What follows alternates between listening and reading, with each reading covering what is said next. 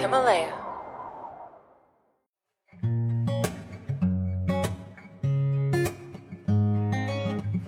既然它的名字叫可转债，说明它其实是个债。债的性质是什么呢？就是说，呃，相当于是公司找我本人来借钱，然后呢，这个债到期以后，公司是要连本带息还给我的。它为什么叫可转债呢？是因为它还能转换成股票。所以就是你刚刚问我，如果一个大学生或者是刚出社会的职场工作者，那可能这个事情对于他们来说就是一个比较好的选择，因为他其实投入本金不是很大。就比如说像阿里巴巴，可能在三万亿的时候，你觉得它贵不贵？你可能觉得它很贵了。可是现在可能涨到五万亿了。腾讯涨到五万亿的时候，你觉得它贵不贵？你觉得很贵了。可是蚂蚁金服一上市，作为阿里巴巴下属的一个企业上市，估值可能就两三万亿。那人家说，那腾讯怎么才值五万亿？蚂蚁加阿里值八万亿，那腾讯也应该值八万亿。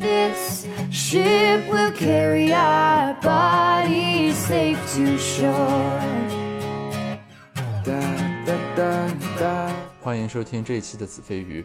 呃，我知道很多听众可能对最近的两个热点问题很感兴趣，包括有听友也在听友群里面提到了，一个是蚂蚁金服的上市问题，一个是美国总统的大选问题。但是因为这两个事件呢有很多事实还不明朗，所以我们决定让子弹先飞一会儿。今天这期播客呢，给大家带来的是我和阿潘老师聊天的下半期。那么有别于我们在上一期中关于很多具体行为的探讨，这一期的讨论有一个转向，也就是转向了阿潘老师个人在投资方面方法论的总结。换句话说，是什么样的决策的逻辑和分析的框架，在决定着他这个个体在每一次资本市场操作当中的进入与退出呢？呃，在今天的讨论当中，我们对这个问题进行了探讨，同时呢，我们也对区块链这个比较新兴的技术谈论了一些各自的比较浅显的看法。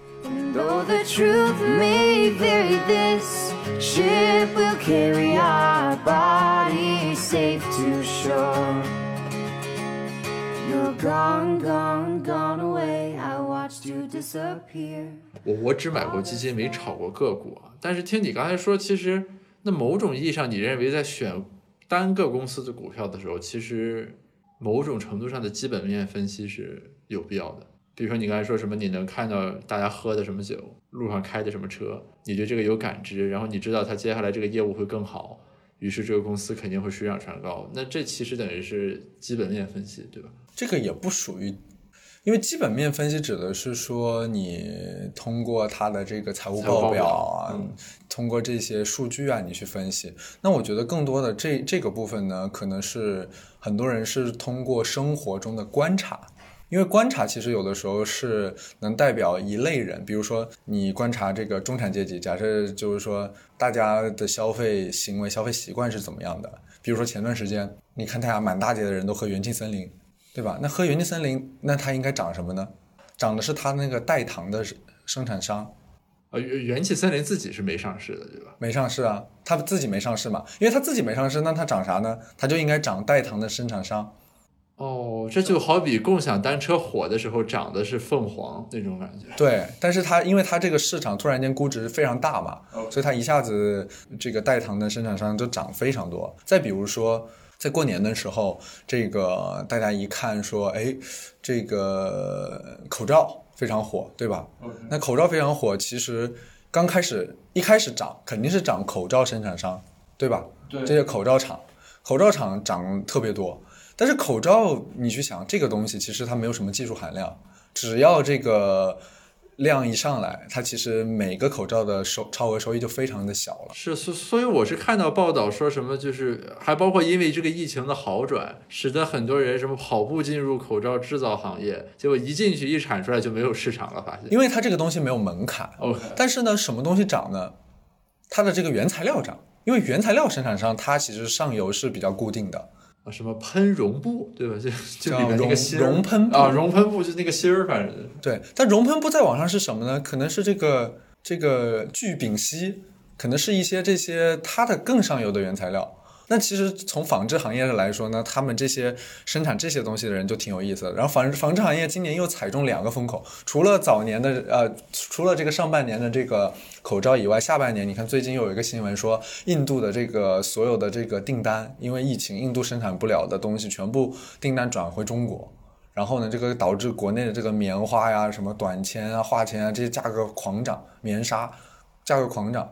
然后呢，这个这些纺织类的这些产业又开始涨，所以它其实上半年占了口罩的风，下半年又占了这个这个订单回流的风。这里面就是还挺有意思的，但是就是说这个都是属于偏事件类的。那你如果说要一个比较长期逻辑的，还有一些逻辑挺有意思的，比如说你看看就是上半年的时候，大家一直在琢磨说，哎，这个新冠的药到底是哪个药，嗯，对吧？有好多的药，瑞德西韦是吧？比如说这个瑞德瑞德西韦，对吧？这个美国吉列的科技，然后等等有好多药，还有什么磷酸氯喹，还有这个什么克利芝等等啊，有好多这各种药。那到底哪个是特效药？其实你不知道。最后呢，你怎么大家怎么炒股呢？大家就去看那个国家的那个治疗方案里，对吧？包括海外啊，传闻说大家需要什么？需要莲花清瘟胶囊，结果涨了最多的其实是这个以岭药业。是这个莲花清瘟胶囊的这个生产商，涨幅其实是特别多的啊。那这个其实就是说，大家有一个这个逻辑。那炒完药以后，大家就开始炒疫苗。疫苗涨得多的，比如说像这个康希诺生物，它原来在香港上市，二十多块钱上市，今年最高炒炒到两百两百多块钱啊。那这这一类，比如说还有国药，咱们自己不是生产那个疫苗嘛？那美国的有一个叫这个 mRNA，它也是生产这个疫苗，大概涨幅都是在。蛮蛮多的，国药可能稍微少一点点，因为国药生产那个疫苗，那个公司没有上市。然后炒疫苗好了，炒疫苗，你想想，如果是炒疫苗的话，你能想到什么？除了疫苗本身以外，那是不是什么冷链配送？对，没错，就开始炒冷链配送啊，这个也是有上市公司，有好多，有好多，所以就变成炒冷链配送。有一个公司叫海融冷链，感觉也涨了个五六倍吧，啊。就是这一类，包括像海尔生物，海尔生物它其实有做那个疫苗箱，啊，就是所有的家乡，对，所有。那你再想一想，除了冷链还能炒什么？后来呢，又炒了一个东西，就是装疫苗的玻璃瓶，因为疫苗，因为你去想，做疫苗来说，疫苗这个东西其实保保，就是从保温啊各种流程上来说是很复杂的。那所以呢，就是造玻璃的公司，对，没错。造玻璃的呢，又还有分，比如说山东有个公司叫山东耀玻，它就是做药玻璃瓶的。OK，比如说双黄连口服液的瓶子之类的。对，那你想从疫苗的需求来看，你想全球有七十多亿人，从理论上来说，这七十多亿七十多亿人如果都要接种的话，一般来说接种两针，你去算它需要多少个玻璃瓶，然后你再去算一下产能，你就能知道它一年大概能挣到多少钱。哦，就刚刚听下来，这个方法这应该叫什么？就是生活现象溯源法。就其实还是一个你需要去从产业链上下游去看这件事情的。最近还有很多有意思的，比如说，呃，你去想一想，我想想还有什么？呃，除了这个药玻璃瓶以外，嗯，就比如说新能源汽车吧。新能源汽车其实在今年上半上半年的时候，大家是不看好的。为什么呢？因为今年上半年石油价格暴跌啊。OK，因为电和油的车是互为替代品嘛，等于是石油价格跌，其实就是燃油车消耗没那么高，所以说其实大家就没有动力一定要买新能源了。对，尤其是在那些城市没有限购的。车辆限购的地方，大家北京买新能源一个好处是可以单独一个序列摇牌嘛，别的城市没有这个序列。呃，别的城市也有，比如说深圳啊、上海啊，它等于说新新能源是直接给牌，就不需要去竞拍。它其实也有类似的，只是北京比较严格，北京就是说只有纯电的，它是排队嘛。那所以说就是在没有这种政策的城市，大家就更没有动力去买新能源了，等于。对，因为石油价格那么便宜，我加油我随时加完就能走，但充电它是需要时间的，而且就是说，对于如果没有车位的家庭来说，你充电其实是一个很麻烦的事情。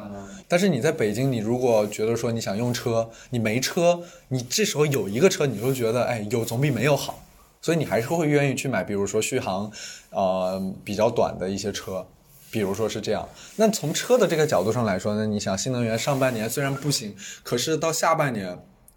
去年的时候，蔚来汽车最低跌到一块九毛钱美金，今天我看了一下价格在二十八。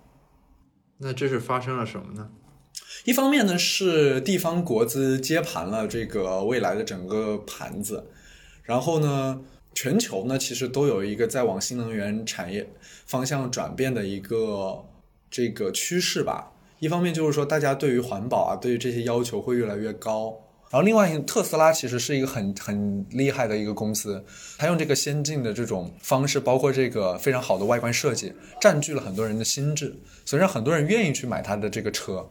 而且它的这个成本不断的降低，甚至它的这个车的价格慢慢的接近汽油车以后，因为用电还是比用油便宜很多很多的。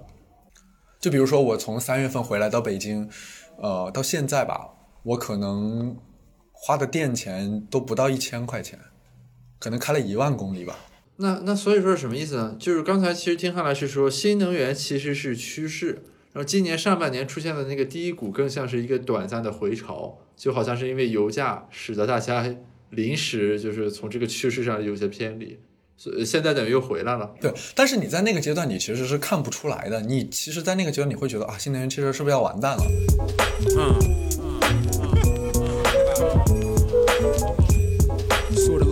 是啊。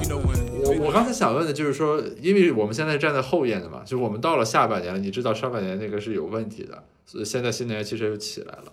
就在当站在当下的时候，比如说你一个人对吧，怎么看这个东西？或者我们站在现在往后看，比如说我们站在现在，有没有现在类似于什么通过元气森林知道那个代糖的这种机会？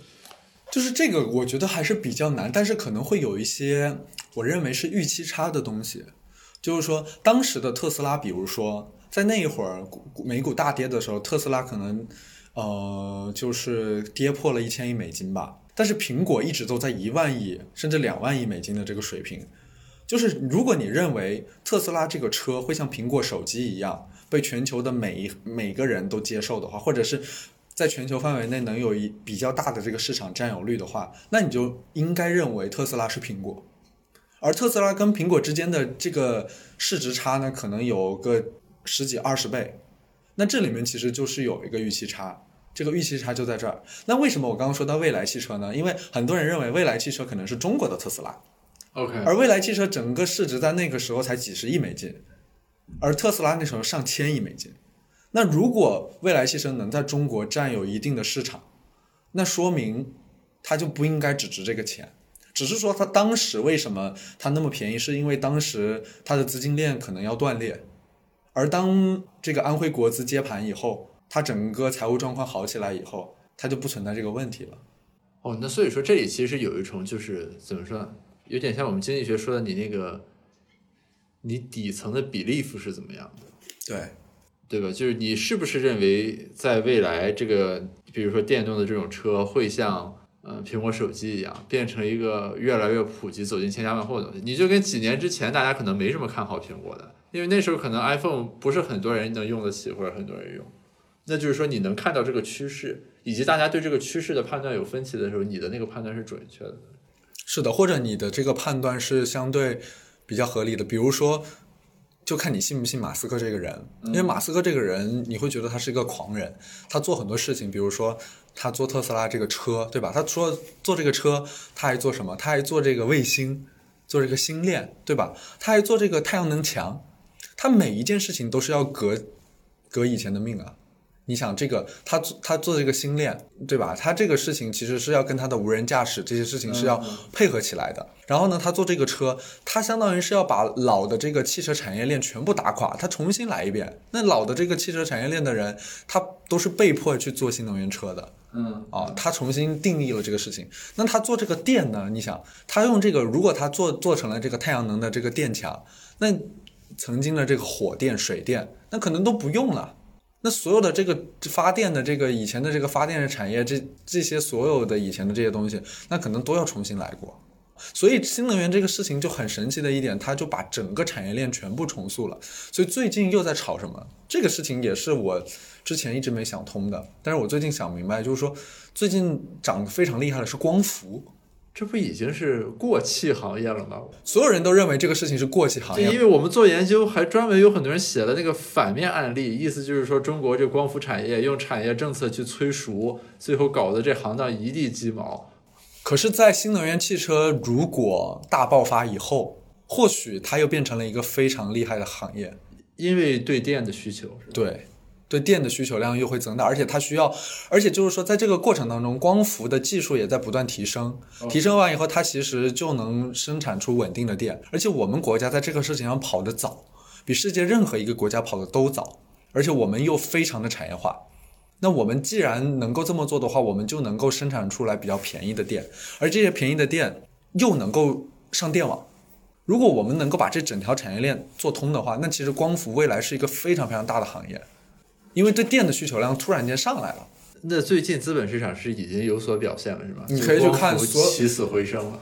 长得特别好的是什么呢？光伏玻璃。OK，首先，玻璃行业今年也很神奇，先是这个疫苗瓶玻璃，然后呢，这个 光伏玻璃。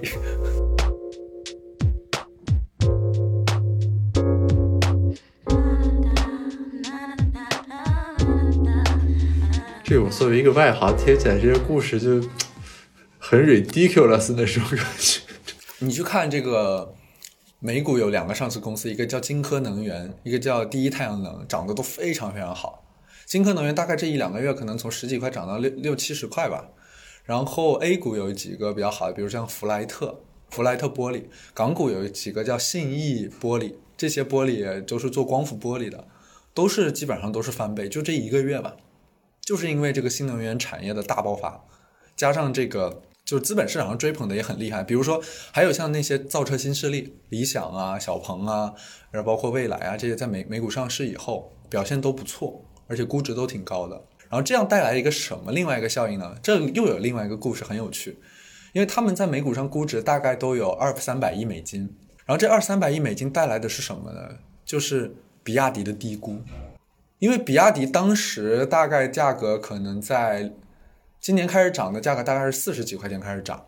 比亚迪呢，它旗下呢，你想它又有这个手机装配，也有光伏，还有半导体，然后它最近又出了一个刀片电池，啊，它电池也不错。那你看它其实无论是电池也好，无论是它的这个新能源车也好，其实在国内的销量都是非常好的，而且非常靠前的。那比亚迪当时的市值，人家就说，如果是按照那个市值去估值的话，那它其他这所有业务都是送的，因为它其实卖车已经比那些造车新势力卖的好了，而它的估值可能也就跟人家差不多。嗯，我想想，那刚才这个故事其实讲的是说，当这个行当水涨船高的时候，其实这水不是均匀的流到各家的。比如说那什么理想、小鹏，就是跟着什么未来什么就一下子起来了。这个时候大家蓦然回首，发现比亚迪是被低估了的，是这么一个逻辑。是因为大家都看到是造车新势力嘛，比亚迪不属于新势力，所以大家不会一开始就注意到它。可是当你看数据的时候，会发现，哎，它的这个新能源车首先出货量非常好，而且它的技术非常好，而且非常稳定。然后它不仅有这些，它还有半导体，它还有这个刀片电池。而且它这个电池又能跟宁德时代去 PK，它的半导体可能又能跟其他半导体公司去 PK，那你到底怎么给它估值呢？你是按一个车企给它估值呢，还是按一个新能源车给它估值呢，还是按个半导体公司给它估值呢，还是按照一个电池给它估值呢？那它这样综合起来，大家觉得它每个好像都挺厉害的。哎就是在我原先的认知里啊，我知道资本市场肯定说不是完充分的有效市场。啊，就会有各种问题或者信息的实质，但我今天听下来好像是说它这个无效的程度比我之前想的要高一些，因为我之前理解是，比如说刚才这个情况，那什么中金、国泰君安，什么各种证券，那这些分析师他们不应该在第一时间就捕捉到这一点吗？比如说我是一个金融，我不是我是一个汽车行当的分析师，我平时整天就在看这个。那一个从业者，你捕捉到这个比亚迪是个价值洼地这个信息，难道需要很长的时间吗？嗯，我觉得一定有人捕捉到，但是也有人没捕捉到。就是一旦说这个事情有分歧，你才会有挣钱的空间。如果大家观点非常一致的时候，它已经基本上就到头了。哦就比如说像最近大家都看到了比亚迪这个事情，那比亚迪现在市值已经四五千亿了，OK，今天都还在涨停，已经这么贵了，它从四十块涨上来已经一百六十多块了，它还在涨。说巴菲特从十二年前买这个公司的时候八块钱买，到现在为止挣了三百三十四亿港币，而当时八块钱买的时候，还有很多人说他的决策是不对的，就觉得这公司没有价值。那你怎么去评价这个事情呢？可能是刚才听下来，产生了一种虚幻的感觉，就是眼高手低，还是就是真正的从业者身在局中，可能并不是像我们刚才讲的这么简单就能够捕捉到这个事情的，对吧？啊，我也可以想象了，就你比如说你要讲一个就是。呃，不支持比亚迪的故事，其实你也有很多可以说的，比如说这些行业竞争都很激烈，那比亚迪作为一个业余玩家，这个技术不一定能占到什么充分的市场，然后这种高研发投入会拖累它的报表，比如说。是另外一个，还有一点是因为市场上的钱还是有限的，它不是无穷无尽的。比如说，它的钱可能最近大家都看好，比如说上半年大家都看好生物医药，都看好疫苗，那它可能大家钱都投到这个板块里去了。那你别的地方它的水就会流出来嘛？你要看它其实是一个一碗水的是端平的问题。那比如说像最近还有一些什么问题呢？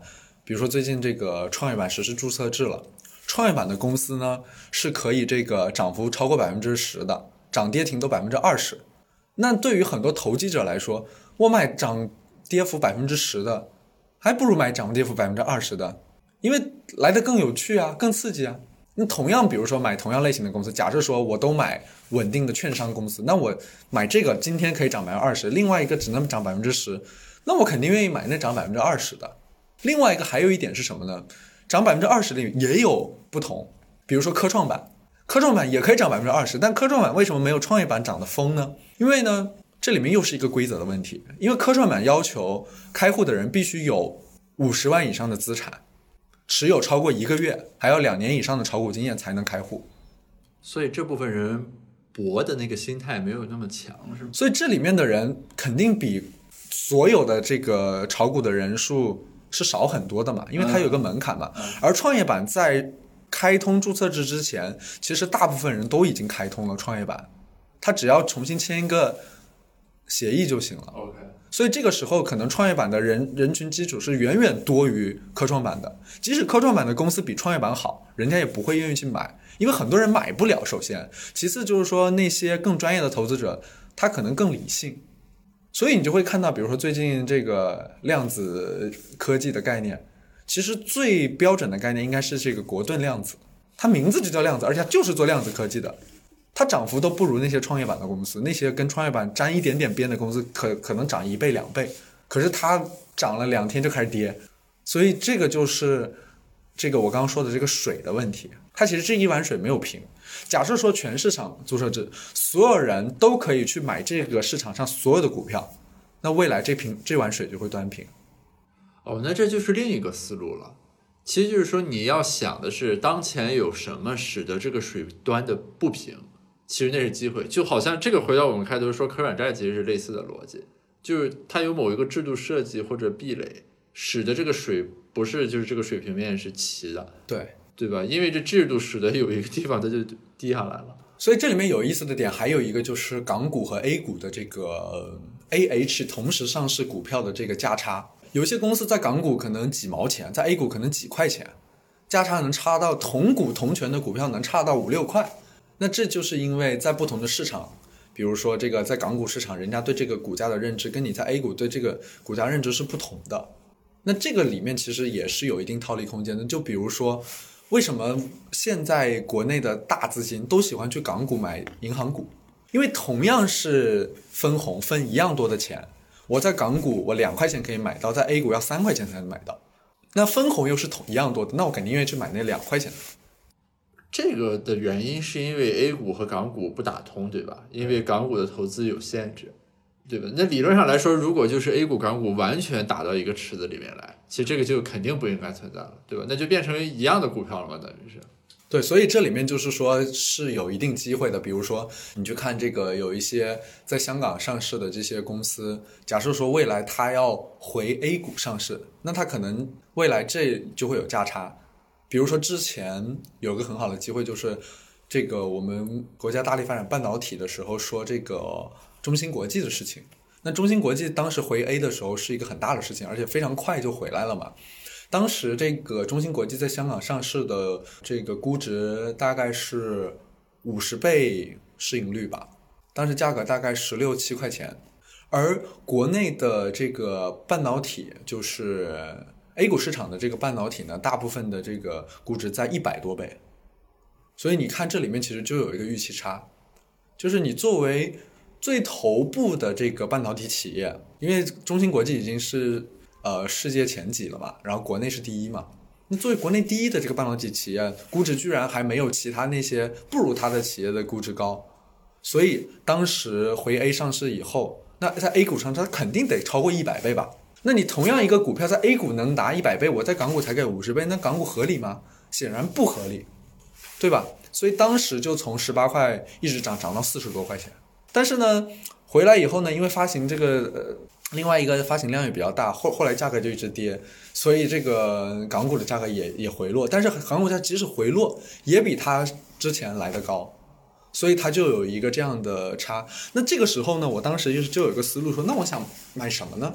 我就看到有一个国内在香港，这种说在香港排名第二的半导体公司叫华虹半导体，它虽然技术呢不如这个中芯，但是呢这个它的估值只有二十倍。那我想这个市盈率二十倍的话，国内一百倍，那它怎么涨一倍吧？它涨到四十倍行不行？结果后来果然就涨到从十三四块涨到四十来块钱，所以这个就是一个你能看到的这种捕捉到的这种机会。那我觉得就还是要观察和研究，因为我觉着我我身边的人跟我分享他们炒股的心得，大家普遍就是两个思路，一个是呢就是他以某种奇怪的渠道认为这个股票最近要涨，对吧？什么你认识这上市公上市公司 CFO 的公子，或者你和什么他这副总喝了个酒，最近说他们要什么资产重组，就这是一种；另一种人就是说呢，他看市场信号，就是最近比如说白酒板块疯狂涨。啊，他自己一看，哦，原来白酒板块涨，那我得操作一下，赶上这个涨的潮流。但是就我我身边人遵循这种法则来运转的，其实普遍战绩都是很惨痛的。就我觉得，就和刚才说的这些思路比起来，他好像没有一个自己去研究和思考的那种的角度，还是。就是你在追着这个浪走，肯定是你永远追不上他们的。是的，是的，一一般追的话，你就得非常的严守纪律。有些人是可以的，但是这个对人要求非常的高。严守纪律是指什么？就比如说你买完以后有一定收益，你就要立马卖掉；或者是说，当你有亏损的时候，你要立马止损，你不能恋战。而且当它涨的时候，你不能再去追它。就是说，这个你需要有非常好的这个心态去控制这个事情。哦，是反人性的吗？咱这行为经济学不专门讲这种东西吗？什么你跌了你不抛，觉得它能涨回来，然后涨了你觉得还能再涨，所以也不抛，反正就是等于你的操作是非最优的。对，但是这个对人的要求非常高，所以，嗯，其实只有人去适应市场，而且这个你需要进行很长时间的这个锻炼。还有一点就是说，你的资金量的不同，对于你的这个。呃，操盘风格也会产生很大的变化。以前我听有一个同学说，一四到一五年那时候不是牛市嘛，他就说，哎，他说我今天好开心啊，挣钱了，大吃一顿。然后过两天又说，哎，我今天亏钱了，不开心，又大吃一顿。我说你那钱都被你吃完了，对吧？开心也吃，不开心也吃，最后其实也没挣到钱，然后钱还花了好多，还全被他吃光了啊。所以这个其实就是一个比较 不太好的这种心态的例子啊。然后我觉得就是说，这个市场上。其实就是有很多这种机会，你有时候看到，但你也不一定守得住。就比如说，像当时疫情的时候，我观察到一个很大的热点，就是出口防疫的这个诉求。你去看，当时就是全球都在找中国买呼吸机、买买这些东西、买口罩。可是有一个东西是，有一个东西是我们都没有观察到的，但是盈利非常好的，出现了一这个疫苗就是疫情受益板块十倍牛股的一个板块。他做什么的呢？他是做这个 PVC 医用手套的，因为这个事情是有门槛的。这个手套的生产不是随便就能生产，一方面就是说你要有资质，而且这些拿到资质的这些厂商非常的少；另一方面呢，大部分的这个供应链都在中国，海外基本没有。OK，所以在这种情况下，他这个板块的这个公司有一个叫英科医疗的，真的是从这个十多块钱涨了一百多块钱。啊，连可转债都涨到一千多块钱一张，就是这么种情况。但是这个我们就是说，你想不到是吗？就你如果不是业内人士，你很难真正的去非常清晰的看到这一点。呃，我们具体说一下，这个地方其实挑战就是在于说，你看到了疫情期间各国从中国买很多医疗物资，但是当你作为非医疗专业人士的时候，你其实捕捉不到的信号是说，这里面有一定技术壁垒的，呃，就不会出现口罩那种那个踩踏情况的，其实是这个手套，就绝大多数人其实是不知道的。或者有些人当时以为是呼吸机，OK，但是呼吸机你想，它其实非虽然单价非常贵，但是买不了那么多。对它买不了那么多，另外一个它生产也比较慢，它实际上能带来的收益并没有那么高。而这个 PVC 手套，你可以去想象它是个什么东西，它其实是个消费品，而且是一个有门槛的消费品。你可以把它理解成为，如果是医用物资设备的话，可能是医医用物资设备里的小茅台，因为要生产它的人必须要有资质，所以它是需要这个认证的，需要 qualification 的。然后呢，它生产的家数又就那么多，而且它每天的产能就那么大，然后就那么几家能生产。哎，我聊下来的一个感受就是说，这些东西我们从后眼的视角来说，你会感觉好有道理，而且其实并不难。但是当你鲜艳的视角的时候，你就看不到。其实也有，你能看到，但是你会怀疑自己。就比如说，我最近看了一个公司，最近有一个公司叫东风集团股份，其实就东风汽车那个公司。然后它那个集团呢，它要回创业板科创板上市吧，创业板回创业板上市，然后募集资金两百一十七亿，然后估值是肯定是比它在香港高的。它现在港股，它作为一个汽车公司，估值只有现在的这个市盈率只有三四倍。但是你看它跟比亚迪之间的差距已经差了不知道多少了，包括像广汽集团，也是在港股也就是十倍左右。那你觉得这一类公司虽然它很传统，我也觉得他们有各种各样的经营问题，但是它现在就是不涨。哦，那这个有点像回到刚才那逻辑了，就好像那个小鹏什么都在涨的时候，比亚迪被低估了一样。现在既然比亚迪能到这个位置上，虽然这些没法和比亚迪直接比肩。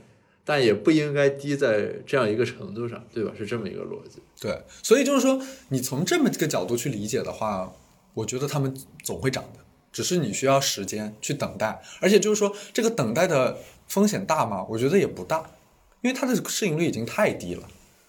而且就是说，它回 A 股一上市，那它可能又会再带来一些新的这个估值的逻辑。那可能到那个时候。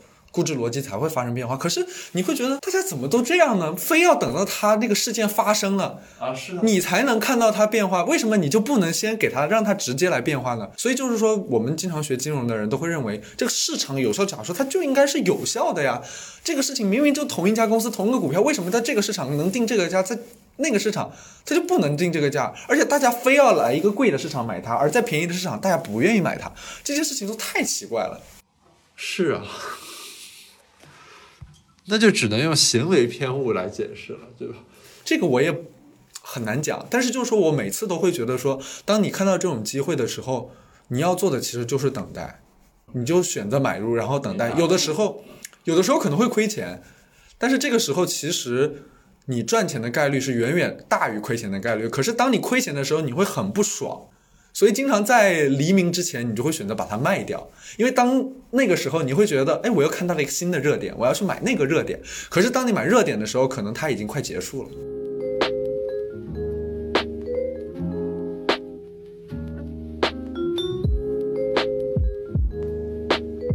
那有什么失败的案例吗？比如说，你判断这个大有可为，结果买了之后，最后发现这个判断有严重的偏差。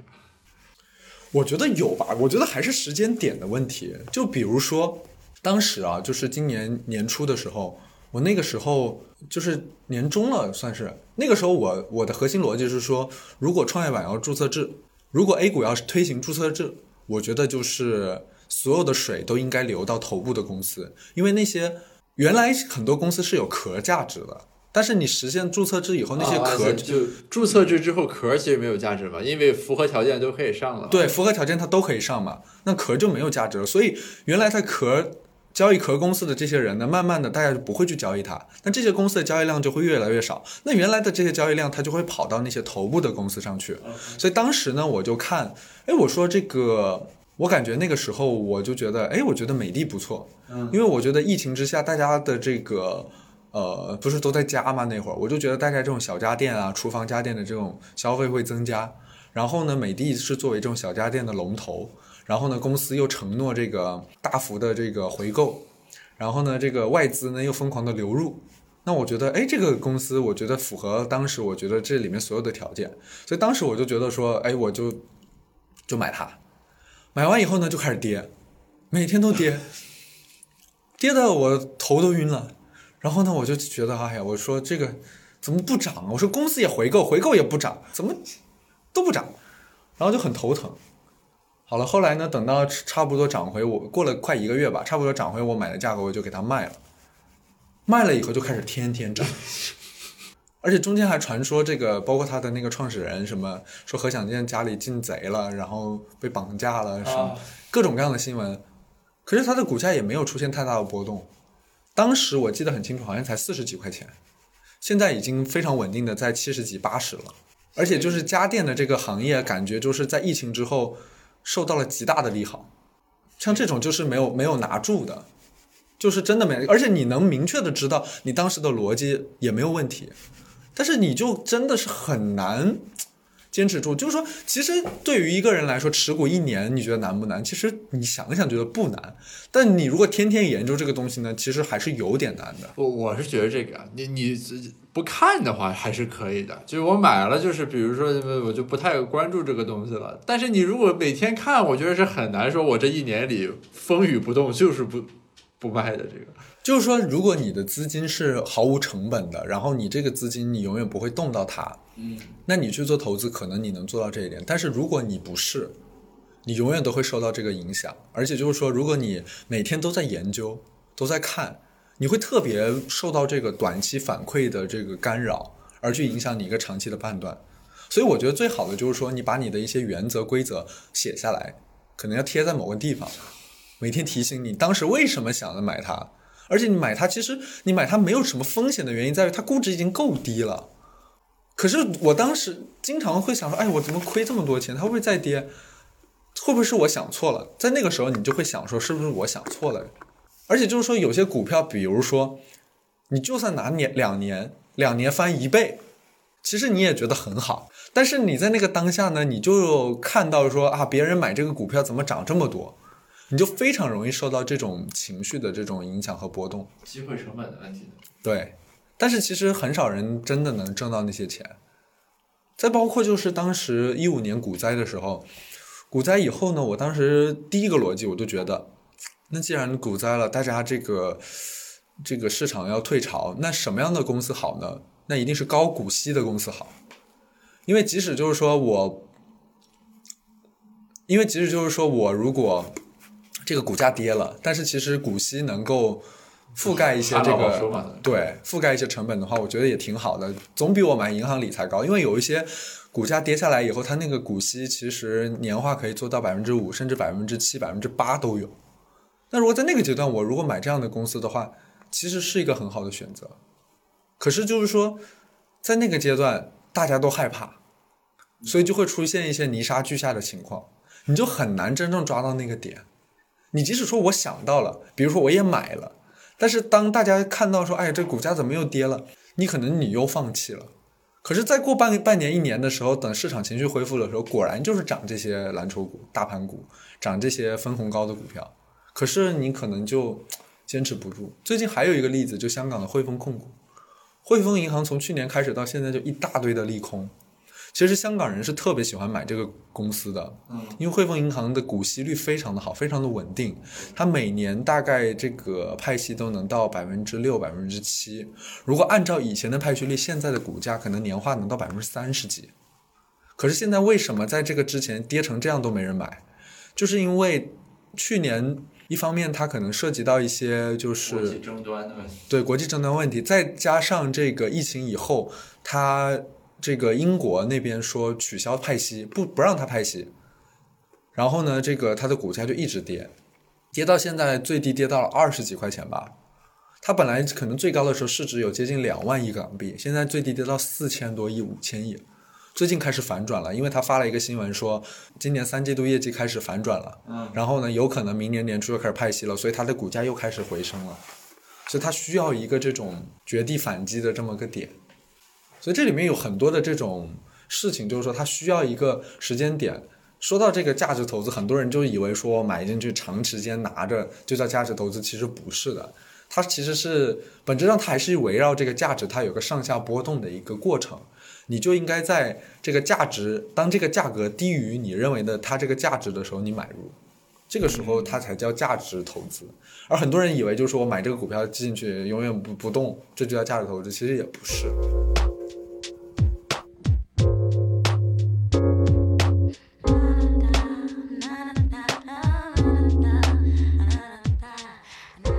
最后聊一聊区块链相关的。好呀，就这个东西应该怎么看呢？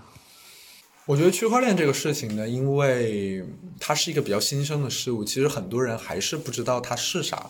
OK，我觉得核心点在于就是区块链的这个实际应用的场景真的太少了，而且就是说你在正常的情况下，区块链的这个技术呢，使用起来其实是非非常耗费成本的，因为它反复确认的这个过程，它会让数据量越来越大。那这个非常大的一个数据量，如果没有一个呃可靠的经济产出比的话，其实大家是不会愿意去用这个技术的。对，因为经济学里面其实现在有大量的文献讨论比特币什么的，就是说，呃，区块链肯定有它的优势。那比如说什么去中心化的共识机制什么的，但是代价就是这个效率变得很低。那反过来，其实就是说，区块链的应用场景应该是这样一种场景，就在这个场景里面，比如说什么去中心化如此之重要，以至于我为了促成这个去中心化，我宁愿承担区块链的这种低效率的记账方式，对吧？就是我我在这个事情里很重要，比如说我我现在做的这个事情特别需要一个就是去掉权威的这种分布式的记账，于是虽然它记得很慢，我可以接受，但好像这种场景并不是很容易出现。其实我觉得区块链这个去中心化呢，我自己理解呢，包括我之前听过一些学者讲，我觉得有一句话我比较认可，就是说，很多人认为区块链是去中心化的做法，其实在二十多年前，互联网也喊的是这么个口号。但是所谓去中心化，其实不一定是他想真的去中心，而是他自己想成为一个新的中心。就比如说你在互联网里，你看似好像大家都是平等的，但是其实显然不是。其实不是。那可能区块链世界里，你比如说，就拿比特币来讲，那如果中本聪，因为大家都不知道他是谁，现在，那中本聪每次他的创世区块的那些比特币，只要一发生转移，市场上就会发生恐慌。那你说这件事情，到底谁去定义这个中心呢？比特币的价值到底谁来维护呢？对吧？所以这个其实很多时候需要去考虑这个事情。当然，我觉得就是区块链这件事情呢，呃，它其实是跟比特币相伴而生的嘛。就很多人说到区块链跟比特币，其实区块链的这个思想，我觉得它是一个很简单的思想，嗯，但是就是说它实际上用起来没什么地方可以用。所以为什么大家体感受不到它，就是因为现实生活中你不知道到底要用它来做什么。而数字货币，我觉得就是区块链一个最好的承载的载体。所以，为什么我们看到跟区块链有关的所有的事情，基本上都跟数字货币挂钩，就是因为它就是它最好的承载载体，而不是其他的。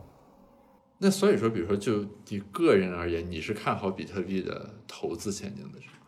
嗯，我觉得比特币可能作为一个异类资产来投资的话，可能是需要的。异类资产是指就是它现在其实对于很多机构来说，都是作为一个异类或者另类资产。就隔一路，就是和现在我所有持有的东西都不太一样。对，因为就是说，他很多人是害怕说，我错过了这个东西，所以我还是应该有一点嘛。但比特币也有它的问题，比如说很多人说它可能有涉及一些法律上的一些问题啊，有一些漏洞啊等等，甚至说是说这个，比如说未来假设出现量子计算了，那是不是有可能它的这个原来的这个逻辑它就不成立了？哦，就等于它的那个技术基础被打破了。对，等等，可能都是一些问题。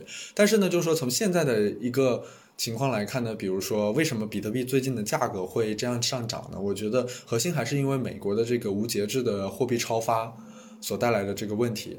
因为比特币不管怎么样，就是说大家都把它认为是呃数字黄金也好，或者是一类类资产式的数字黄金等等，就是说它是不是跟黄金一样完全这种保值的？你比如说股票大跌的时候。其实黄金也是大跌的，黄金并没有说它不跌，只是说你需要去看它的这个性质吧。比如说三四月份的时候，美股暴跌，为什么黄金暴跌？因为当时是因为流动性缺失而带来的这个股票下跌。那没有流动性以后，大家要补仓或者大家要来抄底的时候，大家怎么办？只能去卖黄金来换钱。所以当时股价。和金价是同时跌的，所以那时候大家觉得黄金怎么不保值？所以当时比特币也是暴跌的。但是呢，比特币因为它没有，呃，基本上等于没有监管，而且它的交易是没有涨跌幅限制的嘛，而且它七乘二十四小时，所以它在一天到两天时间，它直接就触底了，所以再也没有跌回过那个位置，然后就开始一路反弹。而股市呢，因为有各种各样的机制，导致的它的下跌的过程呢是比较缓慢的。所以它用了大概一个半个多月、一个月的时间来下跌，然后反弹这么个过程。但比特币基本上没有这个过程。而后来呢，在这个流动性非常充裕的时候，你看比特币就再也没有下跌了。就是说。只有当流动性缺失的时候，我觉得黄金跟比特币它会出现这种暴跌的这种情况啊。我明白了，就是它那个时候跌，其实是为了换手的，是对吧？大家要把手腾出来去抄底嘛，所以说我只能把你卖掉了，而不是说它本身说这个就是大家觉得它没有价值了，然后恐慌性抛售。就是正常情况下，你就看股票跌的时候，黄金应该是涨的嘛。但是这是在非极端情况下出现的，所以最近比如说这个。货币超发以后，现在美元超发以后，那你看这个黄金的价格就维持在比较高的位置了。但是黄金跟比特币的区别在于呢，这个黄金呢它还有可能被开采出来的，而且黄金的这个存放是没有人知道的。比如说你在这个，而且就是说可能在某个国家的这个金库里存着，比如说像什么法国、德国也有在美国存了很多黄金，对吧？那他想把它取走，取走的时候其实是有困难的。而且就是说这个黄金到底锚定。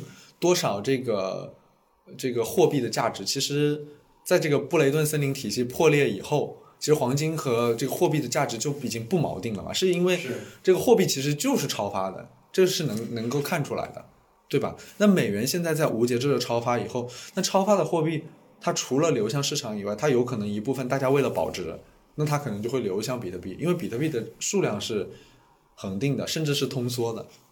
那你呃，这个比特币它它的这部分价值就显现出来了，而且美国的一些机构的确也是在配置，有部分的机构也在配置，因为在美国市场上有一个呃比特币的 ETF 叫 GBTC，就是应该是灰度投资他们做的，应该是灰度吧，应该叫这个名字，然后这个的持仓量是不断在增加的，所以就是说，你看最近美股开始下跌，可是。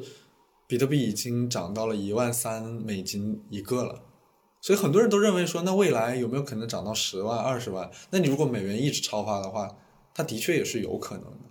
而且就是说，我觉得区块链还有一个事情是比较让我觉得很厉害的，就是说，呃，之前我看这个扎克伯格在这个扎克伯格在美国听证会上去说的这个事情，就是他说，呃，如果美国不让做 Libra 的话，那可能其他国家就会做。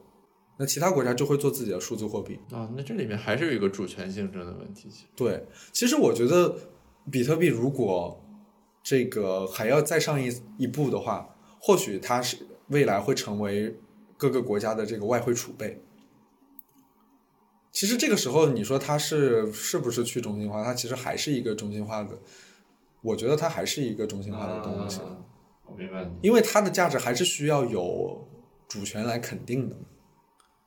对吧？因为美元现在是外汇储备，那有没有可能未来比特币变成外汇储备的一部分？我觉得也是有可能的。对，但它变成外汇储备一部分，其实是主权对它的认可。对，那你的价值如果是基于主权对你的认可，其实本身也是一种中心化的体现的。对对，OK。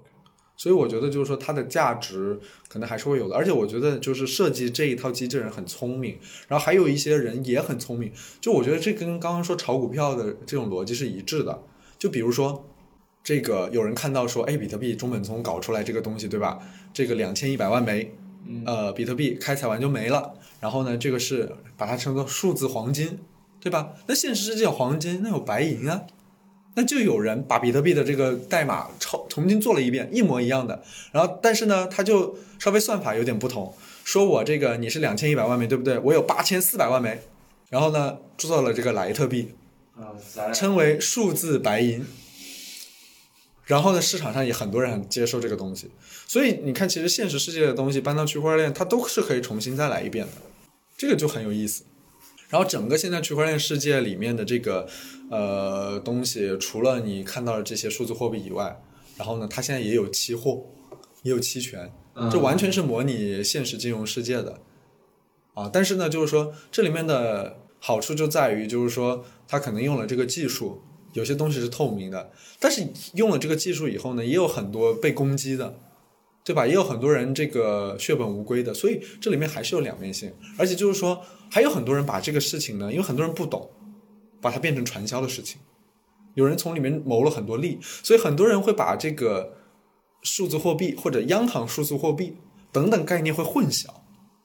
有人说我买央行数字货币能赚钱，这明摆着就是不懂。对啊。央行的数字货币其实只是它发行人民币的一种手段嘛，等于是对对吧？就跟纸币、硬币、数字货币，对，你就理解为它就是一个，它就是跟纸币等同的东西。就是说，很多人就不能理解，我明明这个现在的钱就是数字形式的，为什么还要做这种数字货币？到底跟那个东西有什么区别？其实央行发行的这个数字货币核心，它就是跟纸币是一样的。是，如果它在数字货币钱包里。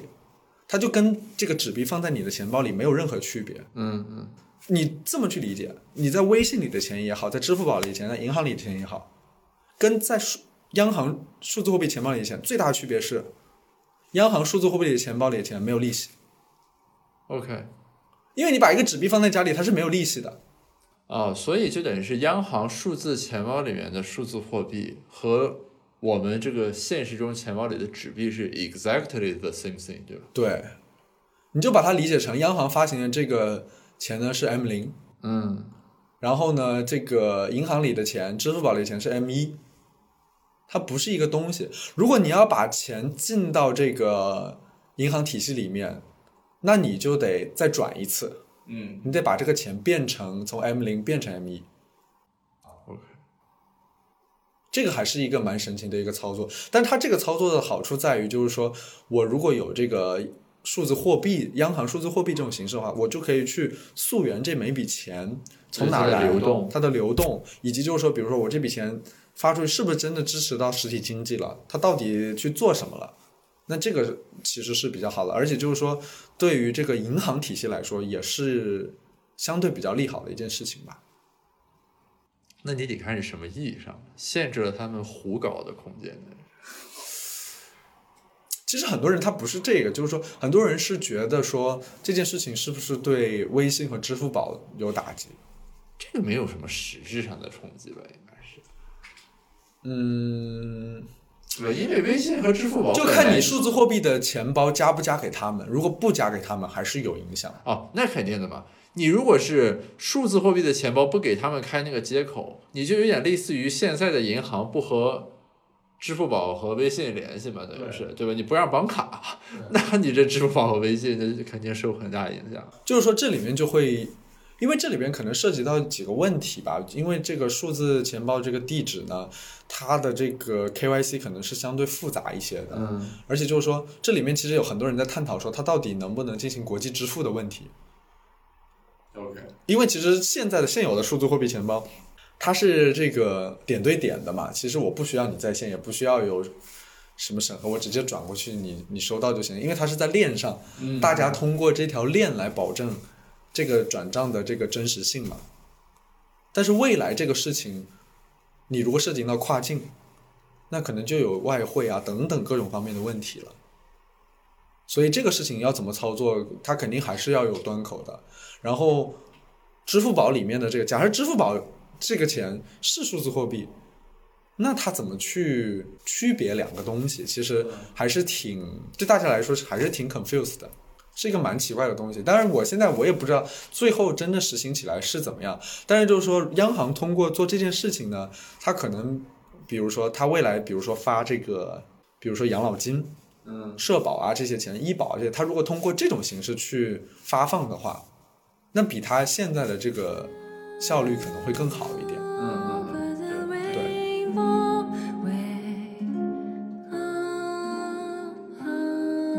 谢谢大家收听这一期的子非鱼。其实这一期我和阿潘老师的讨论非常的有趣，是在于我们讨论的两个核心问题：第一，关于他的投资方法论的总结；第二，关于有这种方法论的前提下，为什么又会出现操作的失误？